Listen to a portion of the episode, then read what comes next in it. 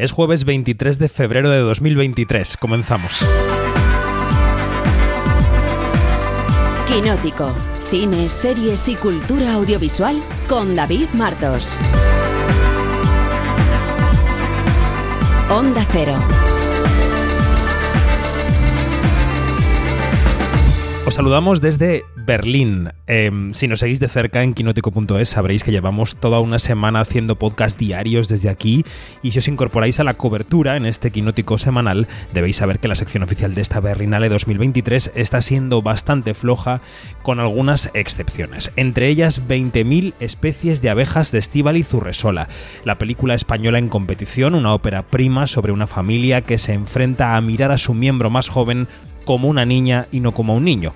Ha recibido críticas muy buenas en el festival por parte de la prensa americana, que es la Biblia, buscadlas, y también en general de la prensa española, aunque ya sabéis que nadie es profeta en nuestra tierra, pero bueno. Qué bien, qué bien incorporar el nombre de Estivaliz a la armada del cine patrio. ¿eh? Aquí comienza un seguro fructífero camino para la película. Soy David Martos y esto es Quinótico. Quinótico, Onda Cero. Comienza Quinótico en Onda Cero hoy desde Berlín, a pocos días de culminar el festival y de, regresar a España. Recordad que somos Quinótico, primera con K, segunda con C, y toda la cobertura de Berlín, los podcasts, las noticias de industria, lo mejor de las series, está para vosotras, para vosotros, en quinótico.es. Empezamos.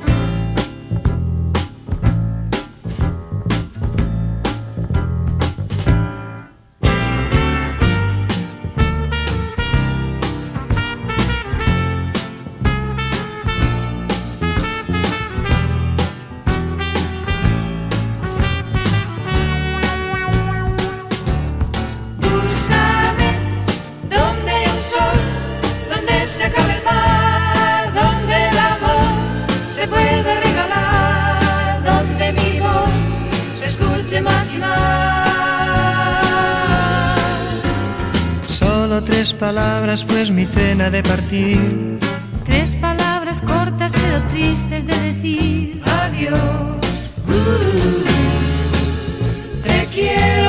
Pues eh, sobre esta canción de Sergio y Estíbaliz, que cuando veáis 20.000 especies de abejas sabréis qué papel juega en la película, hacemos conexión Berlín-Madrid para repasar lo mejor del festival que estamos cubriendo aquí en Alemania, pero también para repasar los estrenos de la semana.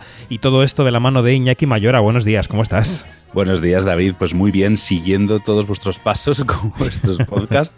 ¿Sabes en qué día estás? Porque últimamente te veo un poco perdido. Yo creo que es como el 7, pero bueno, eh, no- tendría que mirar el calendario, eh, porque no lo tengo muy claro. Ahí estamos. En fin. Bueno. Eh, vamos con lo que nos toca. Otra semana más que estamos aquí tú y yo, mano a mano, porque Janina se está dedicando a los podcasts diarios, a las críticas y también estará en el podcast semanal que tenemos en quinoteco.es, pero en este podcast de Onda Cero estamos tú y yo. Así que empezamos por eh, Berlín. Para los que no estén siguiendo el podcast diario que tenemos en quinoteco.es, yo creo que es bueno que hagamos un pequeño resumen de todo lo que hemos contado, ¿no? En primer lugar, esto empezó hace ya una semana con la rueda de prensa del jurado, de ese jurado que preside Kristen Stewart y en el que está Carla Simón y a la que pudimos escuchar allí expresar un poco sus intenciones, ¿no? De cuál era la, cuál era la película que buscarían para darle el oso de oro que será el heredero de Alcarrás. Y ella valoraba un poco el premio que había recibido aquí, que era un premio que le había hecho viajar a su película y que la clave está en darle a un cineasta o a una cineasta la oportunidad de seguir con su carrera. La escuchamos. Judging feels like a strange word to me. I think what we are going to do is to discuss, no?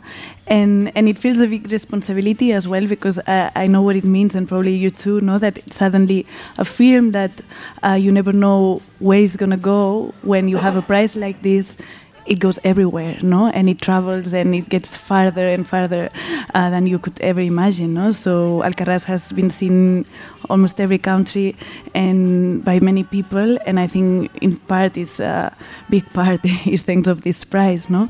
So I think that we have a responsibility to pick a film that. Uh, has an impact on us, no, and that uh, we feel that this push can be uh, good for, for the film and also for the filmmaker that uh, probably will be someone that we we trust and, and we want to keep watching films by this person. Bueno, en este festival ha habido caras conocidas. Ha estado, eh, no sé, Geraldine Chaplin, ha estado John Malkovich, ha estado Helen Mirren, que se ha metido en la piel de la ex primera ministra israelí Golda Meir, en la película Golda, de la que también hemos hablado en los podcasts. Y ha estado Sean Penn presentando un documental sobre Ucrania. Ahora se cumple un año de la invasión de Putin.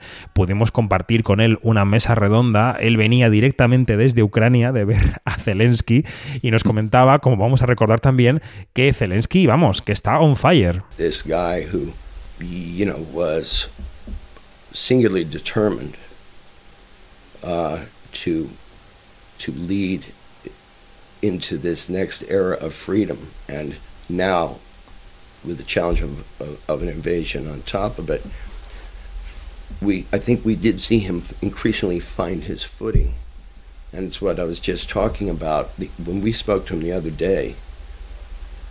He was on fire.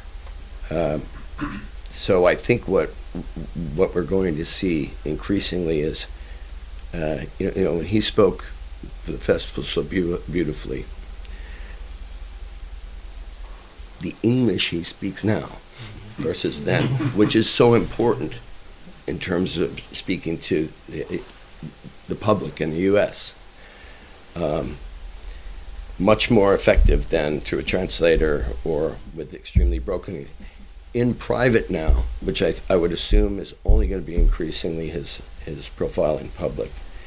He's on fire. And uh, so, like everything in Ukraine, every advance the Russians take, the Ukrainians get stronger.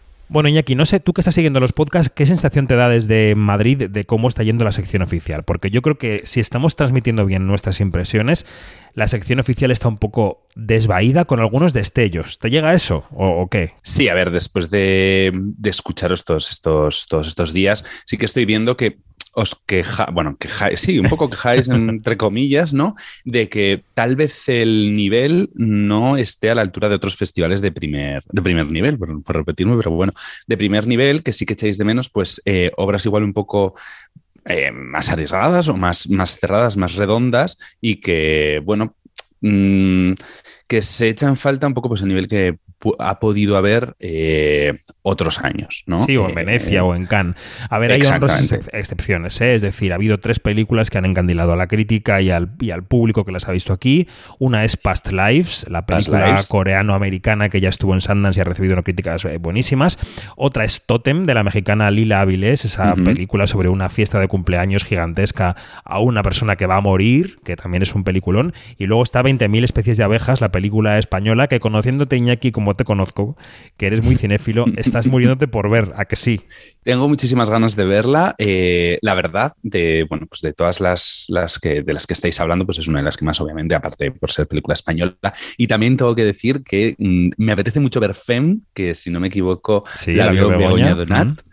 Y, y por todo lo que contó, pues me apetece mucho verla. Qué También. bien despertar las ganas en la gente que escucha el podcast, Sí. aunque sea parte del equipo como eres tú.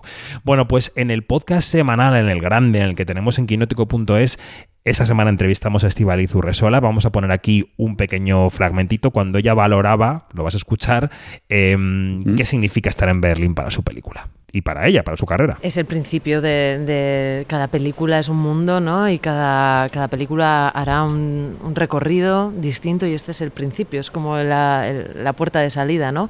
Solo estar aquí, yo para mí verdaderamente me siento más que premiada con esta selección.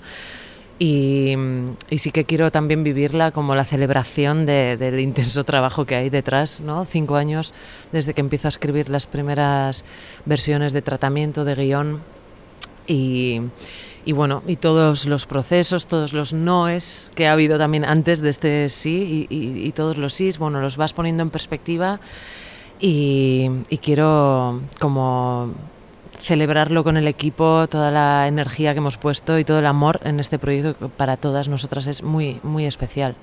Así que sí, es eh, un- unos días en los que voy a como reunirme con el equipo artístico, técnico, vamos a celebrar el trabajo que hemos hecho todas, todos y, y a partir de aquí ya mm, irán pasando cosas y las iremos acompañando. Bueno, pues esto es la Berlinale, que le quedan un par de días. Estos últimos días está viendo algunos resquicios. Eh, bueno, pues ha habido una película de animación china que no nos ha gustado mucho, que se llama Art College eh, 1994. Ha habido una película alemana de Christian Petzold que suele hacer muy buenas películas y que está bastante bien, que se llama Cielo Rojo, pero las grandes películas parece que ya se han visto y que la cosa podría estar entre estas que hemos comentado, si es que el jurado que preside Kristen Stewart, Iñaki, se porta, porque puede salir con cualquier rareza. Ella ya dijo que iba a abrir la cabeza, la mente y a lo mejor le gusta cualquier marcianada. Esto ha pasado ya en los festivales y puede seguir pasando perfectamente. ¿Qué ocurre? Que aquí también ha estado Steven Spielberg. Y esto nos lleva a nuestro siguiente tema. Porque a Steven Spielberg le han dado el oso de oro honorífico en esta Berlinale. Y él en su rueda de prensa eh, hacía dos cosas que le vinculan directamente con la campaña de los Oscar. Primero era majísimo con todo el mundo, admitía preguntas todo el tiempo, no quería que acabase nunca la rueda de prensa, eso por un lado. Y por el otro hubo dos intervenciones que yo creo que están muy vinculadas con la campaña. Hubo una alabanza explícita a los Daniels, a los directores de toda la vez en todas partes, que compiten con él claramente en esta carrera. Y luego tuvo esta intervención, un poco la intervención emocional del relato, ¿no? que tanto se lleva en la carrera de los premios, cuando dijo eh, lo- que su madre le había dado mucho material para contar en su película Los Fableman y que fue en la pandemia con el miedo al contagio eh, cuando él sintió el coraje para hacer la película. And and so in a sense, when my mom had this restaurant for all these years before she passed away, she would always say, "When are you going to tell our story?" We have a my, my mom used to say, "I've given you so much good material. when are you going to use that material?" And and I, I was and during the pandemic, that was one of the things that crossed my mind. And I think the pandemic so scared me, the fear of at in the early stages of the pandemic, at the beginning of 2020 uh, when we in April when we all sort of went inside, didn't come out for a long time, I started thinking about mortality and aging, and I started thinking about the fact, in a way, the fear I felt about the pandemic gave me the courage to tell my personal story. Bueno, cuéntanos, Iñaki, porque este pasado fin de semana eh, vivimos los eh, DGA, los premios del Sindicato de Directores, y los BAFTA, y ahí los ganadores fueron, en algunos casos, muy inesperados, ¿no? Hombre, mm, bastante, ¿no? Digamos que, bueno, igual el gremio de directores, mm, digamos que no puede ser que no sorprendiera tanto, porque al final los Daniels son, mm, si no son los favoritos, sí que es verdad que están entre los dos, tres favoritos para ganar, obviamente. Eh, sería, hubiera sido más loco Claro, que hubiera claro. ganado Todd Field, por ejemplo, obviamente. Pero bueno, se reafirman un poco así en su carrera. Sí que es verdad que parece ser que en Estados Unidos ha debido pues, triunfar más la película que en, que en Inglaterra, porque vamos, en los BAFTA no se fueron de vacío, pero, pero casi, porque si no me equivoco, solo se llevaron mejor montaje. Bueno, en los BAFTA es que la película que salía como eh, titular a ganar era la película ambientada en Irlanda, eh, Almas en Pena de Inisherin, de Martin totalmente. McDonagh. The BAFTA goes to All Quiet on the Western Front. Y se llevó lo gordo eh, la película Eh, alemana, ¿no? Sin novedad en el frente. Aquí en podíamos entrevistar al productor en Berlín hace unos días, no sé si pudiste leerlo, que estuvimos en un cóctel de celebración. En el cóctel. Efectivamente, de German Films, y él estaba exultante porque tenía 14 nominaciones a los BAFTA, que no se lo creía, y 9 a los Oscar. Y, y se ha llevado a los BAFTA y también se colocan de cara a los Oscar como un rival que, no, que igual no se contaba tanto, ¿no? Pero ahí están, Iñaki. Sí, totalmente. A ver, eh, sí que es verdad que ya cuando salieron las nominaciones, está claro que salió hiper reforzada de, de- de cara a la carrera de los, de los Oscar. Ese momento en el que de repente salieron 14 nominaciones y dijimos, eh, igual hay que tomárnosla en serio. Eh, y de repente, claro, luego dieron el campanazo en los Oscar y ya dijimos, eh, vale. Sí. Lo único que sí que es verdad que aquí tienen el triunfo mejor director, que luego no ha pasado el corte en, en los Oscar, por lo cual eso también es verdad que les dificulta un poco el, el camino al, al triunfo, ¿no? Digamos que es más, es más complicado, aunque bueno, el año pasado Coda también tampoco lo tuvo y se llevó el, el premio gordo.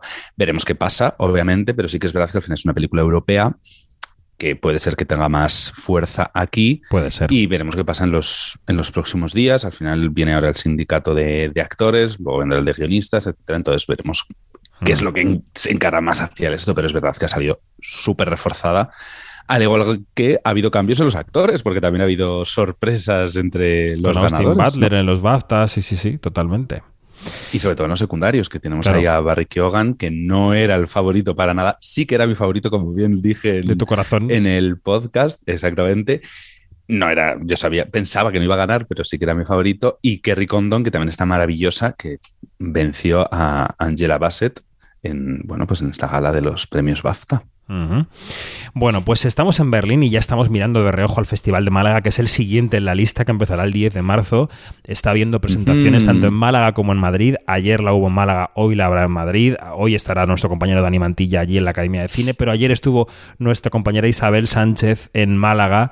El festival va a celebrar la edición 26 con más de 200 películas y mi amiga Isabel eh, desde Málaga me mandaba este corte que voy a poner de Juan Antonio Vigar, el director, asumiendo que el festival con esas 200 películas ya es inabarcable. yo no sé cuántos, enumerar encuentros, mesas redondas, presentaciones, eh, comparecencias.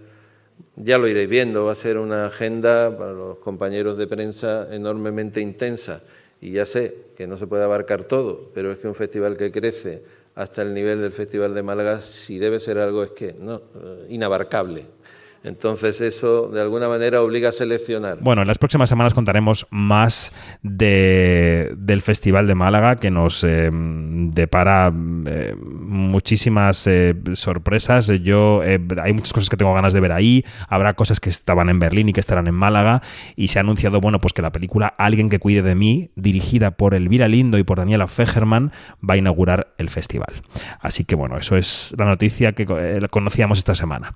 Pues repasado todo lo que ha ocurrido en el sector del cine, del audiovisual, yo creo que es hora de ponernos con los estrenos, Iñaki, ¿te parece? Vamos a ello. Venga. Quinótico, lo que se estrena.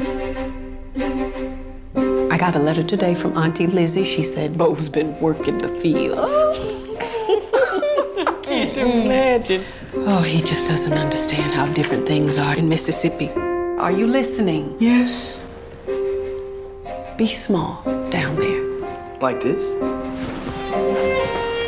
Emmett never thought anything would happen to him. Meet the mummy, Simmy! He just wanted to go on vacation and have fun with his cousins. But if my son could just get his feet back onto the Chicago soil, he'd be one happy kid. Esto que escuchamos es el tráiler de Till, el crimen que lo cambió todo, una historia real que lo que cambió fue el rumbo de la lucha racial en Estados Unidos, ¿verdad, Iñaki? Bueno, pues así es. Till cuenta la historia de Mami Till, que, bueno, y su búsqueda de justicia tras el brutal asesinato de su hijo, de Emmett Louis Till. Y bueno, la protagonista es Daniel Detweiler, que, bueno, ha estado en todos los principales premios, pero sí que es verdad que no pasó el corte a mejor actriz en los Oscars, no salió nominada. Y es, bueno, pues encarna a este personaje, a la protagonista, que se, que se convirtió en un referente en la lucha racial estadounidense pues, a mitades del siglo pasado. Y la siguiente película que se estrena viene del norte de España, de cerca de tu zona, la escuchamos.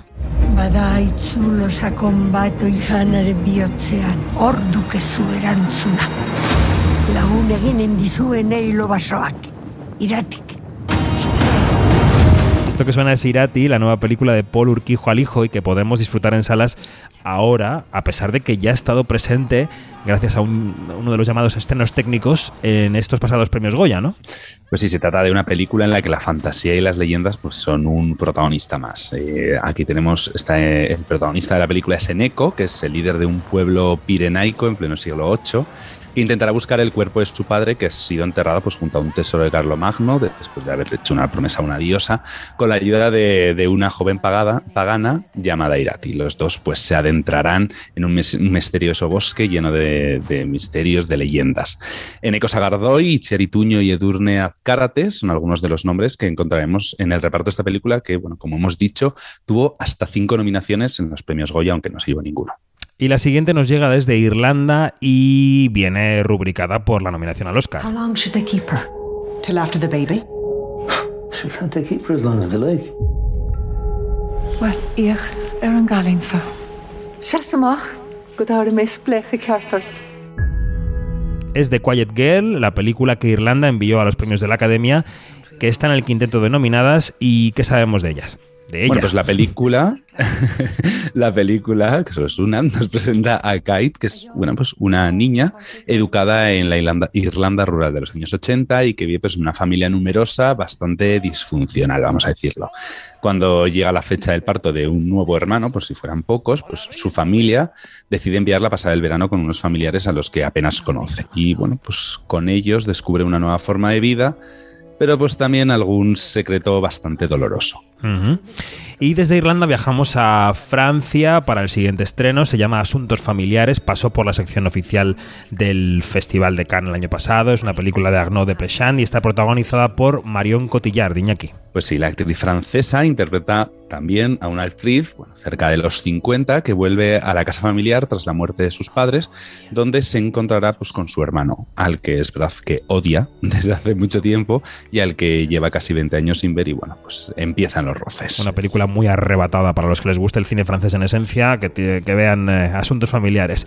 Y volvemos a nuestro país, más o menos, porque el próximo estreno de esta semana se llama Momias.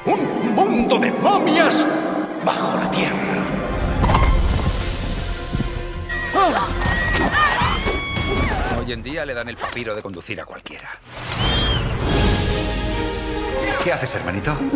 Hoy, hija mía, el ave fénix elegirá a tu futuro marido. En siete días te casarás con la princesa Nether. Una película familiar que seguro que encuentra hueco en la taquilla semanal, Mayora. Bueno, ya sabemos que las taquillas de animación siempre funcionan bien, eh, así que bueno, pues Momias es la nueva apuesta por la animación española, pues decíamoslo en nuestro país, y nos cuenta pues las aventuras de Tut y Nefer, que son dos momias egipcias destinadas a casarse contra su voluntad, que tendrán que intentar pues recuperar el anillo nupcial que les ha otorgado el faraón y que, bueno, pues ha sido sustraído por Lord Carnaby. Un viaje lleno de aventuras en el mundo de los humanos, donde descubrirán que tal vez sí que están hechos el uno para el otro. Ojo que el guion pues, corre a cargo de Jordi Gasul, que es guionista de Tadeo Jones, su Atrapa la Bandera. Y acabamos el cine con Missing, que es una película que pasó por Sundance y no sé, ¿qué sabemos de ella? Cuéntanos. Bueno, pues se trata de una especie de secuela, antología de Searching, que es una película de 2018 que a mí me encantó, aunque, bueno, pues no sigue con los mismos personajes. En esta película, June intenta encontrar a su madre, que ha desaparecido durante las vacaciones con su novio, y como en la película anterior, pues utilizará toda la tecnología a su alcance para, bueno, pues para intentar descubrir dónde está su madre y por el camino, pues también encontrar algunos secretos que le harán conocerle mejor. Pues venga, vamos con las series. Quinótico, las series. Do you know this place? It's the old Mayfair house. What do you know about it? Murders, disappearances. But really, that house is famous for its witches. What? Y comenzamos con un estreno de AMC que es Las Brujas de Mayfair, que es esto que escuchamos. Hace poco llegaba también a la plataforma Entrevista con el Vampiro, adaptación de la novela de Anne Rice, que también es la autora de los libros que eh, se adaptan en esta serie. A ver, ¿qué más sabemos de estas brujas? Venga. Bueno, pues desde hoy mismo podemos disfrutar de, de esta serie, de Las Brujas de Mayfair, que es la adaptación, como decías, de una trilogía superventas de la autora estadounid- estadounidense que presenta a Rowan Mayf- Mayfair, que es una exitosa neurocirujana que descubrirá pues, sus poderes mientras intenta sobrevivir a una presencia siniestra que persigue a, a las generaciones de su familia. Mm. Y en Netflix tenemos una nueva temporada de la serie Outer Banks. ¿Esto para quién es? A ver, ¿para quién lo recomiendas? Bueno, pues esto obviamente es para los amantes de las series juveniles, sobre todo, bueno, esta es la tercera temporada de esta serie en la que los buscatesoros eh, son los, estos buscatesoros juveniles, pues son los protagonistas. Llegan, pues, con estos protagonistas que intentarán volver a casa sanos y salvos de todo, después de todo lo que ha pasado en la primera y segunda temporada, pero intentarán no olvidar por el camino, pues, todo el tesoro por el que llevan luchando durante bueno, los últimos episodios. Mm. Y terminamos con El Consultor, nueva serie de Prime Video que trae de vuelta a Christoph Waltz a la pequeña pantalla. Bueno, pues sí, el austriaco encarna a Ragus Patov, que es un consultor contratado por una empresa de videojuegos para mejorar los resultados de la misma, los resultados económicos. Pero las exigencias y desafíos que va planteando a los empleados de la empresa, pues pondrán patas arriba todos los movimientos de la compañía e incluso pues la vida de los propios trabajadores. Pues esta es la oferta de la semana. Estrenos en cine, estrenos en plataformas, tenéis mucho que ver, tenéis mucho podcast que escuchar en quinoteco.es. Así que Iñaki, gracias y hasta la semana que viene. Adiós. Hasta la semana que viene, David.